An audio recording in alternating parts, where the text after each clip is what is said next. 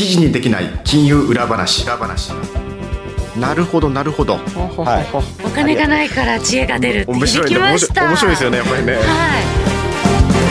橋本拓則が語ります。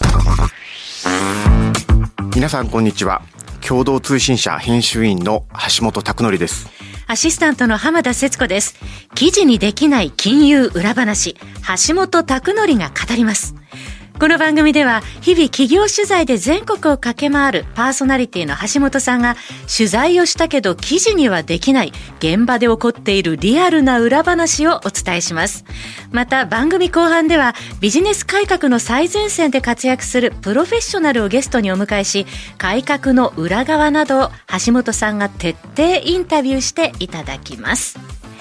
橋本さんどうぞよろしくお願いします。よろしくお願いします。橋本さん普段どういう取材活動をされてらっしゃるんですか？そうですねあの普段はあまり東京にいあのおりませんでですね、ええ。まあ、大体その週1回から2回ぐらい地方を回って金融機関もその偉い人から、はい。あの偉くない人も含めて、まあ、いろんな方の本当に現場の方ももう名もなき現場の方の取材もしたりとかですね、はい。あとはその中小企業を回ったりあるいはあの企業をその支援するいろんなこの関係団体とか、ええ。そういうところでもあの非常にその面白い活躍をしている人たちをですねその取材をしてえー東京にいる時はもちろんこの行政機関も取材したりするんですけれども、はい地域と金融っていうことをテーマに現状どうなっていくのかとでこれからどうなるのかってことを取材しております。このポッドキャストでは橋本さんどういうことを発信されていかれたいですか？そうですね。あの記事にできないこの金融裏話ってあるんですが、はいまあ金融のことはまあもちろんですけれども、金融に付随するようなことも含めて、なかなかやっぱりその記事にするっていうのは。なんて言うんでしょうね。あの第一次情報っていうことになると、はい。まあ、中立にっていうことでもちろんやるんですけれども、もうその少しその派生的なその外周部というか、ええ。そういうところをですねそこに実はあのこのニュースの本当のその醍醐味だったりいわゆる関係してる出てくる人たちのですね、えー駆け引きとかなんか温度感が伝わるようなですねことをまあ皆さんにあのお話ししながらで後半のその面白い方々のそのプロフェッショナルの方をゲストにお呼びにしてっていうことなんですけれども、はい。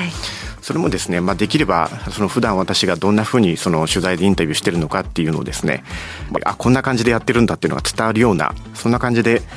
面白くあのお話をできればというふうに考えております。ぜひご期待ください。そして今回のゲストは一般社団法人エリアイノベーションアライアンス代表理事木下仁さんです。木下さんはどのような方なんですか？あの最近私はあの知り合ったんですけれども、はい。あの前々からネットではですね彼のそのいわゆるうもう本当に毒舌というか突き刺さるようなこの論評とかいろいろ見ててですね、はい。この人面白いなと。でどういうバックグラウンドを持ってるんだろうなと思って私の方からちょうど1年ぐらい前ですかね、ええ。お会いさせてくださいっていうふうにお話しに行って、はい。でいろいろこの問題意識を交わしているうちにえー彼は彼でですね全く私と違うその金融っていうのが全くない世界から地域を活性化させようっていうアプローチをしていて、で私はこの金融っていう世界からものを見てたんですけど、はい。まあ、彼の世界と私の世界からを双方から見ていくとですねあなるほどと。このこの地域の問題っていうのはこういうふうにやっぱり見えるんだっていうのは私にとっても新しい視点ですし、はい。彼と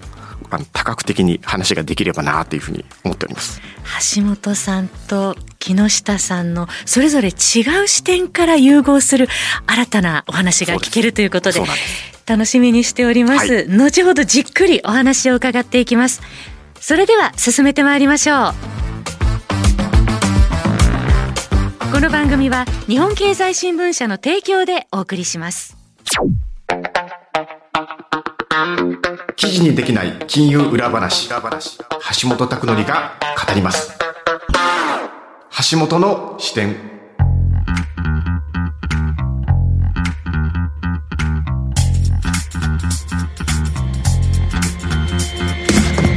最初のコーナーでは地域経済や金融に関するニューストピックの裏側や本質に迫っていきます。橋本さん今回取り上げるテーマは何でしょうか？セゾン投信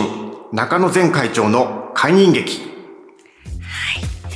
橋本さんこれに驚きましたね。驚きましたね、ええ。はい。実際どうなってるんでしょうか？これですね、まあ、今年のあの取材に基づくと2月頃なんですけれども、はい。セゾン投資の親会社ですね、はい。クレディセゾンという、まあ、このカードセゾンカードをですね発行している会社があるんですけど、はい。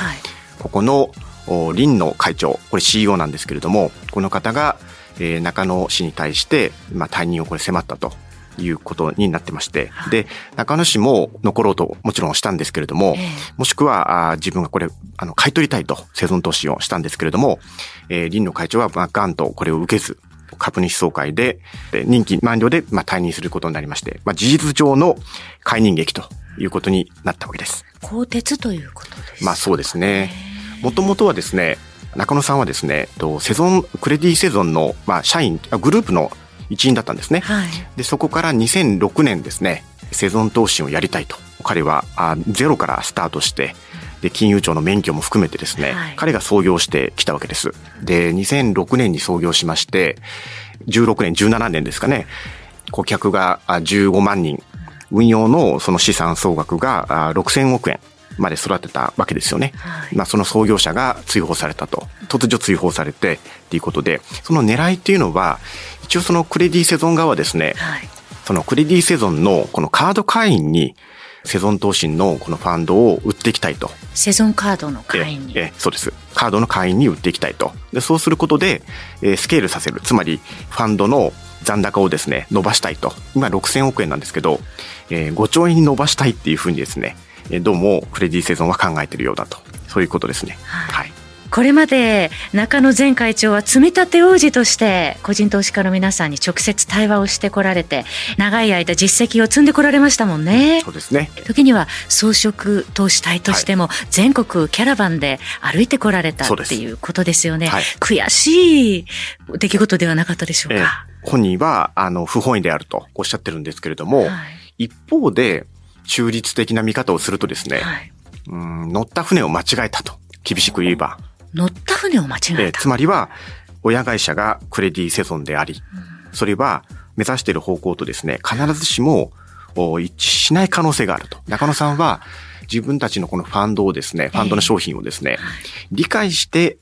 もらったお客さんに買ってほしいというふうに中野さんは多分これまでやってきたと思うんですよね。はい、ところが、やっぱりそのスケールさせるためには、はい、クレジットカードの会員に積極的に売っていくということをしないと、他の今の投資信託の残高にですね、見劣りしてしまうと。っていう焦りがえー、クレディ・セゾン側にはあったわけですね。顧客競争が激化してますもんね。激化してるんです。あの、しかもですね、いわゆる手数料がですね、極めて今安い投資信託がこれたくさん出てきているので、当初はですね、これ当初っていうのは2006年、2007年の当初は、これ手数料が安いっていうことで、いいファンドだっていうことで、生存投資も出てきたと思うんですけど、はい、最近で言うと、本当手数料のこの引き下げ競争の中で言うと、必ずしも安くはないくなってましたよね。はい、なので、なかなかここから先どういうふうにこれを伸ばしていくのかっていうのは、やっぱりセゾン投資も難しかったと思うんですよ。たただ、中野さんのことを信じて、まあ、多くの方はこれ買ってったんで、着実にその残高は伸ばしてましたし、あの、何より 99. 何パーセント以上のお客様が必ずあの利益を出してるというところなんで、これはあの、本当に長期投資っていうことをですね、成功させた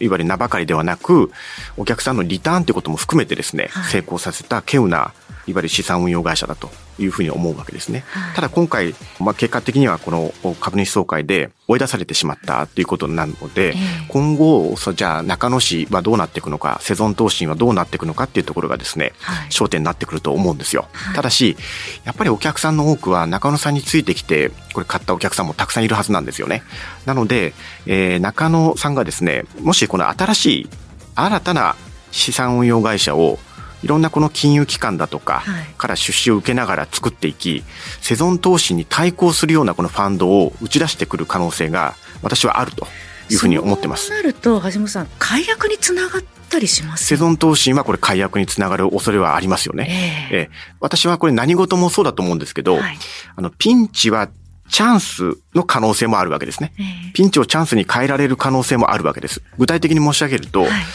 えっ、ー、と、2006年の時にからですね、えっ、ー、と、セゾン投信っていうのは、直販モデルにこだわってきたんですね。はい、直接販売っていうやつですね。で、なぜ直販にこだわったのかというと、逆を言うと、銀行の窓販があの、回転売買ばっかりやってたからですよね。あ窓口販売ですね。短期でお客さんに売り買いさせることで、販売手数料を抜くってやり方ですよね。え今はこれ金融庁は厳しく見てますから、なかなかこの回転売買っていうのは今もうないんですけれども、あの、まあ、それでもですね、3ヶ月以内が回転売買なんで、4ヶ月目と1日で、実は短期で売り買いさせてる、まだ金融機関はたくさんあるんですけど、はい。はい、それをやめようっていうことで、直販にこれこだわる必要もですね、実はなくなってきてるのかもしれない。さらにもっと言うと、インデックス投資のようなですね、はい、低価格のファンドってたくさんありますよね。はい、そしたら、中野さんがやらなくてもいいかもしれませんよね。これまでの2006年から続けてきたことをやめられなかった可能性もあるわけですよ。直販。そして、まあ、あの、あそこはバランスファンドっていうのをやってますけれども、はい、低価格のファンド、必ずしも今、今それは低価格ではない。ってなるとですね、直販にこだわらず、さらにアクティブの投資っていうことも含めた、はい、でも、それでも低価格帯で必ずお客さんにリターンを出す。セゾン投資ではできなかったようなファンドがこれから生まれる可能性もゼロではないと。来年から新ニーサも始まりますもんね。おっしゃる通りです。はい、で2006年の頃は中野さんがまた声をかけても数十億円しか多少集まんなかったっていうのはあると思うんですけれども、今彼はあのネームバリューもありますから、はい、彼がですね、新しい旗を掲げて、えー、始めるとですね、大きなこれ変化につながるんじゃないのかなというふうに期待をして、ちょっとこれはまあ取材も含めてですね、一生懸命やろうかなと思っております。はい、今後の展開に注目したいところですね。注目したいですね。はい今回のテーマ、セゾン東進中野前会長の解任劇について、橋本さんに解説していただきました。この後はゲスト、木下仁さんの登場です。橋本の徹底取材。ここからはゲストをお迎えしてお話を伺います。今回のゲストは一般社団法人エリアイノベーションアライアンス代表理事でいらっしゃいます木下仁さんです。木下さん、こんにちは。どうも、こんにちは。木下でございます。こんにちは。よろしくお願いいたします。ますはい、よろしくお願いします。はじめに木下さんのプロフィールをご紹介します。木下さんは1982年東京都でお生まれです。高校生時代から街づくり事業に取り組んでいらっしゃって、2000年に皆さん記憶に新しいと思いますが、IT 革命で新語・流行語大賞を受賞されています。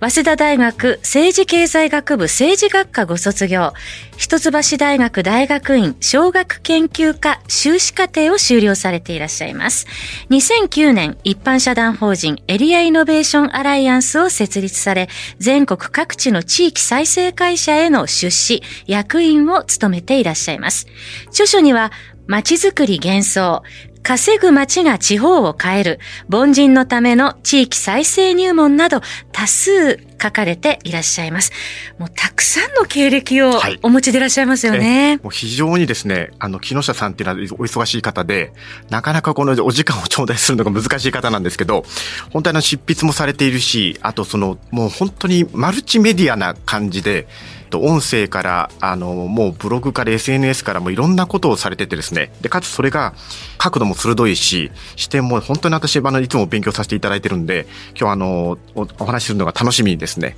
お時間頂戴しております。えよろしくお願いします。はいよろしくお願いします。木下さん高校時代、はいいきなりなんか、まあ、あの会社をするみたいな話なんですけど、どどういういきさつでそういうふうになっていったのか、ちょっとそのあたり。あそうですよね、えー、はい。あの私、一番最初の会社が高校3年の時に、はい、あの設立をしておりまして、はい、はい、はい、まあ、そういう取り組み始まったのは高校入ってからですね、高校1年の時に、あの東京の早稲田大学の周辺にあります、早稲田商店会という商店会の活動にあの参加をしたのがきっかけでして、で、私あの、あの、早稲田大学への、あの、高校大学が繋がっている、あの、高校に進学していたので、まあ、大学受験がないということで、まあ、受験がないなら、受験してる人たちが絶対できないことを、高校時代にやってやろうということで、なるほど。はい。学校の外に出てですね、活動を始めたら、別に会社をやろうとかっていう気はなかったんですけど、あ、そうなんですね。まあ、あの、はいはい、あの流れでみんなで会社作ろうって話になってですね、新しいことを新しいやつがやった方がいいとかって、まあ、おじさんたちに適当なこと言われてですね、あの私が、はい、あの、社長を務めることになったという、まあ、そんなような、あの、ところですね。なるほど。当時の高校生の木下さんが直面した、あ、はい、こういうことになってるんだとか、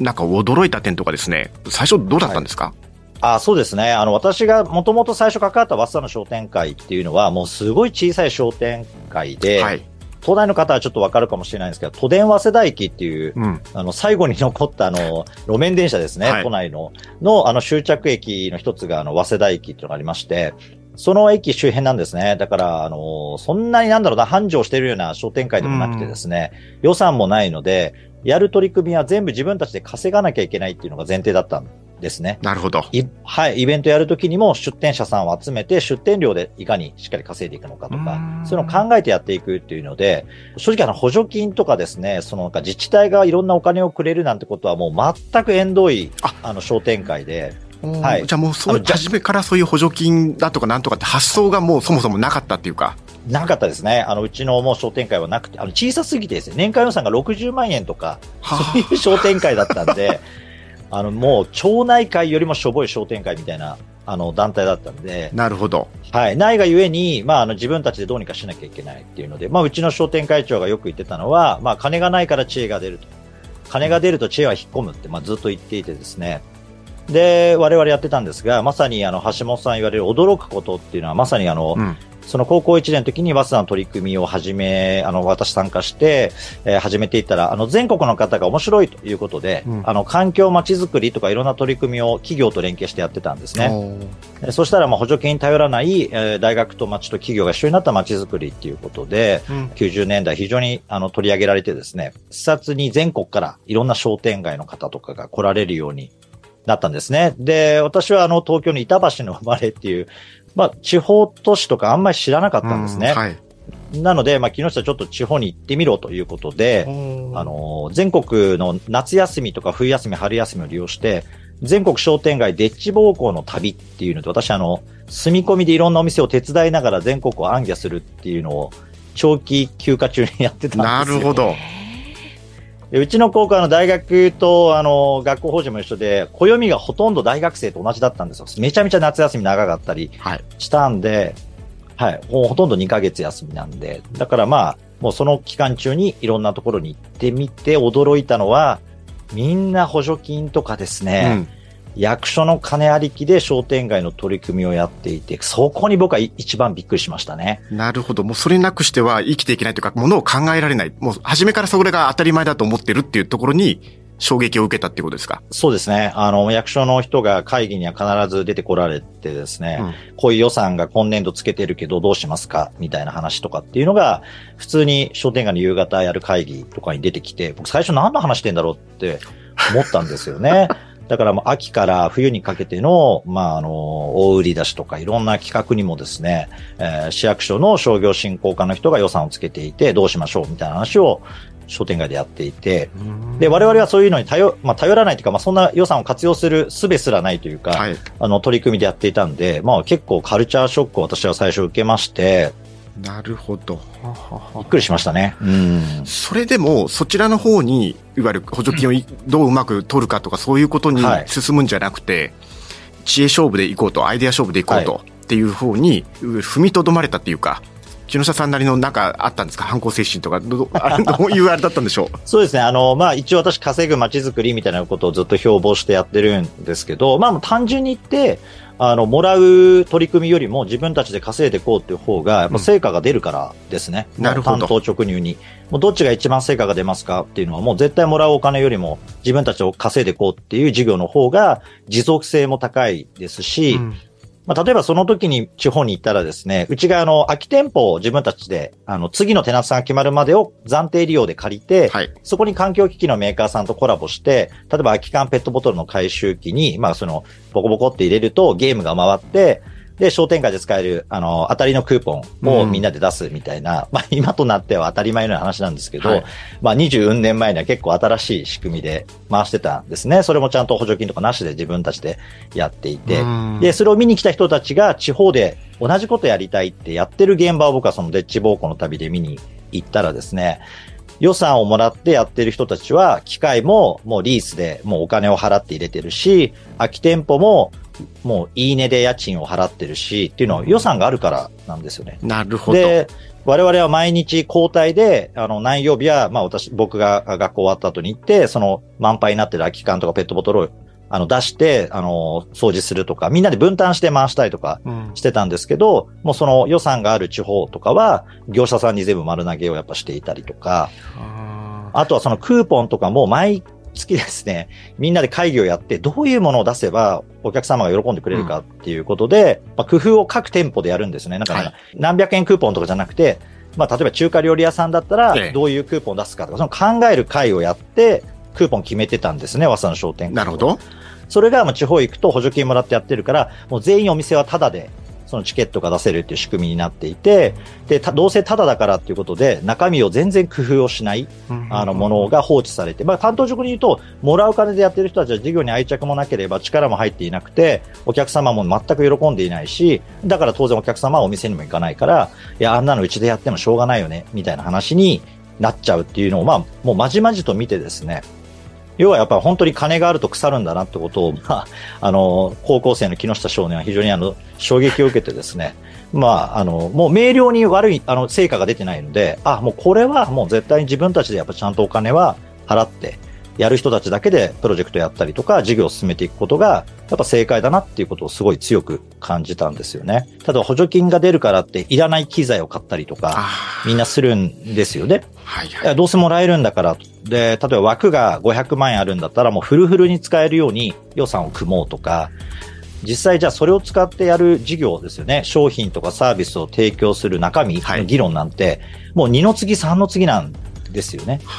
だから結局やったところで、まあ、あの、お客様からお題をまともにいただけないっていう事業が山ほど乱立してですね。うん、だけど人の金が半分とか3分の2入ってやるから、反省しないんですよね、みんな。なるほど。振り返りも、あ、まあ、しょうがないよね、みたいな。いや、結局人の金だから、めちゃめちゃいい加減なんですよね。だけど、僕はそれを見て一番怖いなと思ったのは、はい、我々の和佐商店会の取り組みを、まあ、真似してやったって、まあ、予算出るのって3年ぐらいなんですよ。商店会とか組織のそういう補助金事業。はい。そうするとですね、3年すると、もう、あの、あれはうちには馴染まないって言って、今度違う地域のやつを真似したりとかって、ずっとこの、やり続けるんですよ。成果のない補助金活用事業を。なるほど。そうすると、3回転したら9年経つんですよね。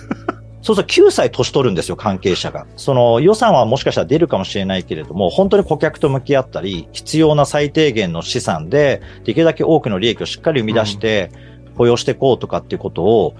もう安易にですね、数年間棒に振るうみたいなことを地元の中堅若手の人たちを実動で使いながら、地活性化をやるっていうのは、いや、そりゃ地方衰退するよなってやっぱり心から思いますよね。まあ、軒並み僕は補助に関しては非常にあの懐疑的ですね。みんな、いや、うまく私はやってますとか出てくるんだけど、うん、本当かってやっぱ思いますよ。トータルで見たら、結構失っているものは非常に多くてですね、あやっぱりもう補助金なしでは事業できなくなっている事業者さんとかもたくさん地方にはもう生まれてしまっている。うん、そこは危険だなと思いますね。うん、このあの番組をお聞きになっているリスナーの方は、木下さんの言ってることはそうかもしれないと。でも、それで稼げるのかよと。そのっていうふうに思われてる方もいらっしゃると思うんですよ。実際、その木下さんがやられてきた中で、そのいや、全然稼げるんですと、できるんですと。っていう例えばなんか具体的な事例でもいいし、あるいはそのポイントとかコツでもいいし、うん、これ結構あの我々やるときに、まあ二つ結構まあ徹底してやりましょうと言ってることがありまして、はい、1個は先回り営業っていうのを言ってるんですね。はい、自分たちでやる事業、例えば物を作りますって時に、やっぱ売り先を最初にちゃんと開拓をするとか、うん、例えば物件をですね、空き物件に新しいお店を入ってもらうって言った時には、物件を直す前に入ってもらえるテナントさんを営業する。なるほど。押さえとくと。これね、あの、すごい、え、当たり前なんじゃないですかっていう人いるんですけど、全然当たり前じゃないんですね。世の中の人は、まず、例えば物件を貸そうと思うと、まず物件を直すんですよ。綺麗にしようとするんですよ。はいはいはいはい、はい。これがもう、あの、完全 NG ですね。禁じて。なるほど。はい。大体町の人がですね、先にあの工事する業者さんとか呼んで、いや、汚い、汚いというか、まあちょっと汚いから綺麗にしようって言って、うん、例えば古民家みたいな古い木造物件とかを直すじゃないですか。はい。そうすると、もう全然味わいのないですね、センスのない人が工事すると、余計その空間の価値が下がるんですよね。ダサいおっさんとかがやると。で、新しくね、ちょっとセンスのいい若い女性の方とかが、あ、こういう古い建物で店やりたかったんですって来られた時に、なんか中開けてみたらですね、蛍光灯とかをつけてあるような内装に全部変えちゃってて、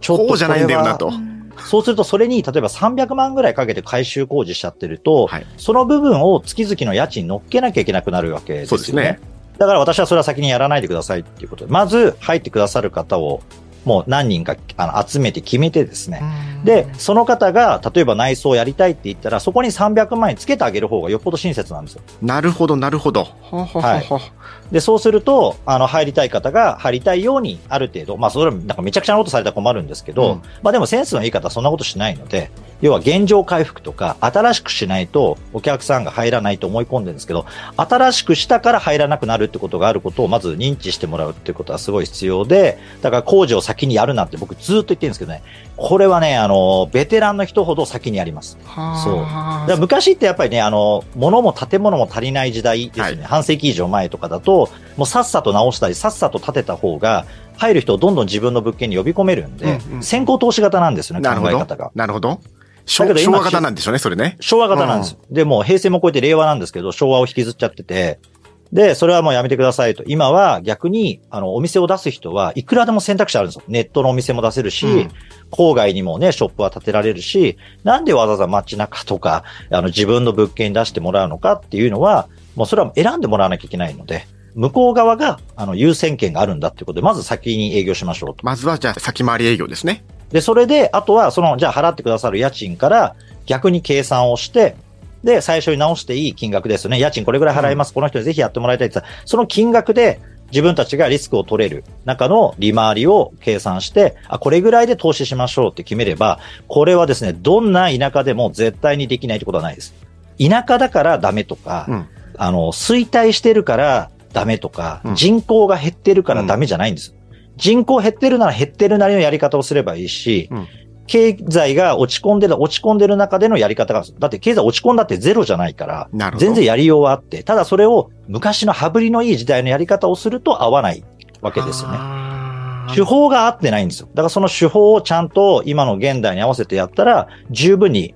で、やっぱハイリスクじゃないですか、田舎って今みたいに衰退してる。だからハイリスクはハイリターンじゃなきゃ誰も投資したくないので。おっしゃる通りですね。今、はい。だから先に営業し、数字を固めて投資金額を妥当にする。それだったら、まあ私でもね、仲間でみんなでお金出せるんで、そこで最初ね、数百万、数千万ぐらいからの投資でやって、だんだんと大きく数億とか数十億のプロジェクトに移行していくっていう流れを取れば、あ、これ十分できるんですね。我々やってますけど。地域のこれ規模にもよるんですけれども、その小さく、まずはこの行動にちゃんと移して始めていくと。ちゃんとその先回りして、あの、あとは確実にその利回りが取れるような、はい、えー、ところで、まずやっていくっていうところが非常にやっぱり大事だっていうところそうですね。はい。できないところでどうするんですか？とか言われるんですけど、その時の、まあ、対応策まで、またそれはまた次回ぜひ、はい、お話できればと思います。はい。橋本の徹底取材。それでは最後に取材後期として橋本さんにまとめていただきましょう。これ初回なんですけれども、金がないから知恵が出るというふうに、あの、木下さんおっしゃったんですけれども、むしろないからですね、自分たちが一番やらなきゃいけないことが見えてくるというふうに思うんですね。で、何でもあるっていうふうにこれ溢れてしまうと、本当に大切なことがあの見えなくなってしまったり、自分たちがむしろそこは鍛えて成長させなきゃいけない能力をですね、脅しめてしまうということになるっていうのがですね、